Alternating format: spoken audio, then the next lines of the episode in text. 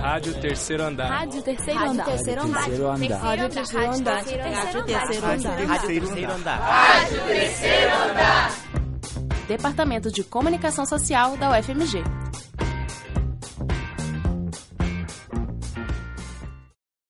Fala aí. Fala aí. Fala aí. Fala aí. Fala aí. Fala. Fala aí. Fala aí. No sábado, dia 29 de setembro de 2018, aconteceram em várias localidades do Brasil e do mundo manifestações contra o candidato à presidência da República, Jair Bolsonaro. O ato, comandado pelas mulheres, foi apartidário e colocou ele não em evidência. Eu, Augusto Leão, estou aqui com Natália Reis, Frederico Gandra e Luiz Cise para falar um pouco sobre toda a repercussão que esses manifestos causaram. Natália, tô vendo que você tá doida para falar algo. E o que você achou do ato? Você pôde comparecer? Bom dia, Augusto. Infelizmente eu não pude comparecer, mas eu fiquei atento o dia inteiro, acompanhando as manifestações pelas redes sociais, principalmente. Eu acho que foi um importante marco a favor da democracia, né? E mostrou bastante a força das mulheres no Brasil.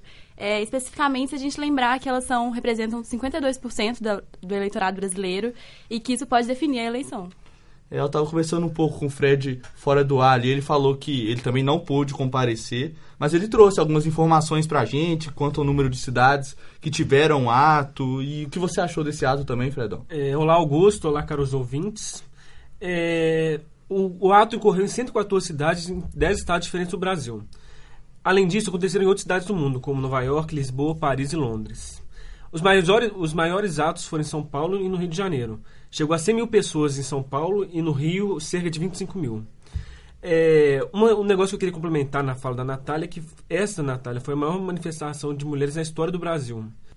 É, o Luiz também quer falar um pouco sobre esse movimento, né, Luiz? Como, como se deu o início disso tudo, o início do movimento, como aconteceu, como se formaram as manifestações que, que aconteceram no sábado? É, Augusto, primeiramente bom dia para você, para todo mundo que está ouvindo aí a rádio, para quem está aqui participando do programa com a gente.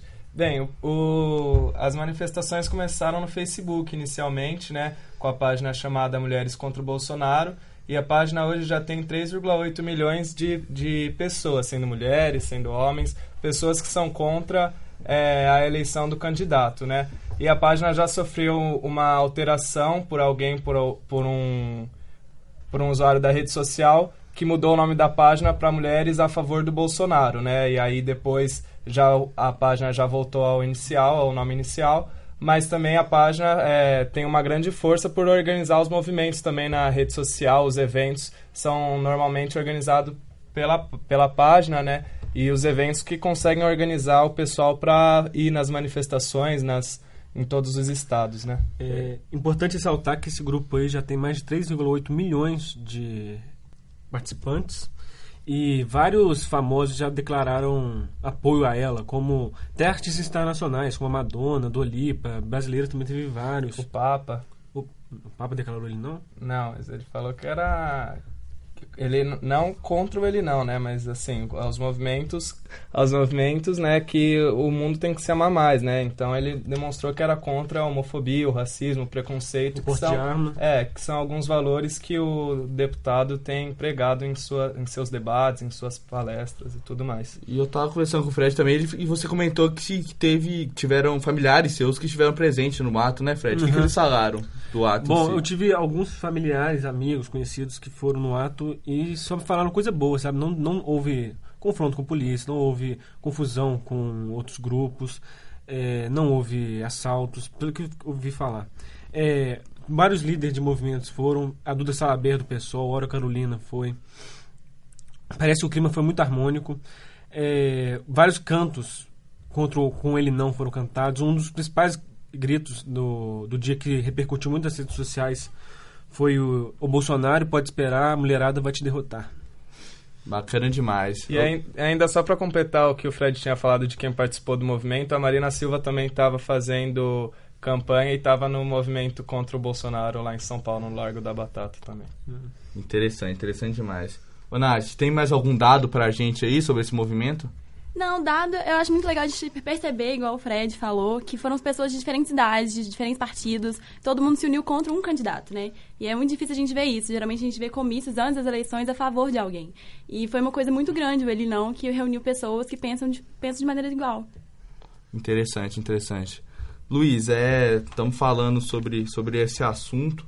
É, você não é de Belo Horizonte, né? Sim. É, lá em São Paulo também rolou um movimento muito forte. Você explicar pro pessoal que tu é de, de São Paulo. De qual cidade? São Paulo? Eu sou de Indaiatuba. Indaiatuba. Rolou algum movimento em Indaiatuba? Você sabe de algo? Então, lá em Indaiatuba não aconteceu ele não, né? Mas no domingo, dia oposto a, ao movimento contra o Bolsonaro, acabou acontecendo um movimento pró o deputado, né?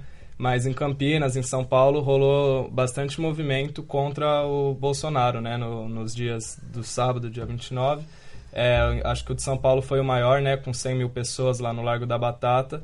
E teve muita reper- repercussão. E o importante dizer é que o movimento não é a favor de algum outro partido, né? É apenas contra um- uma pessoa, é contra uma ideia, um- uma, uma filosofia. É, dentro da pauta do ele não existem pautas contra o fascismo, o racismo, o esquecimento do que aconteceu no- na ditadura, contra a homofobia, contra vários e vários minorias que o Bolsonaro já declarou coisas contra. Então, é um, digamos que é um, um movimento a favor da diferença, né?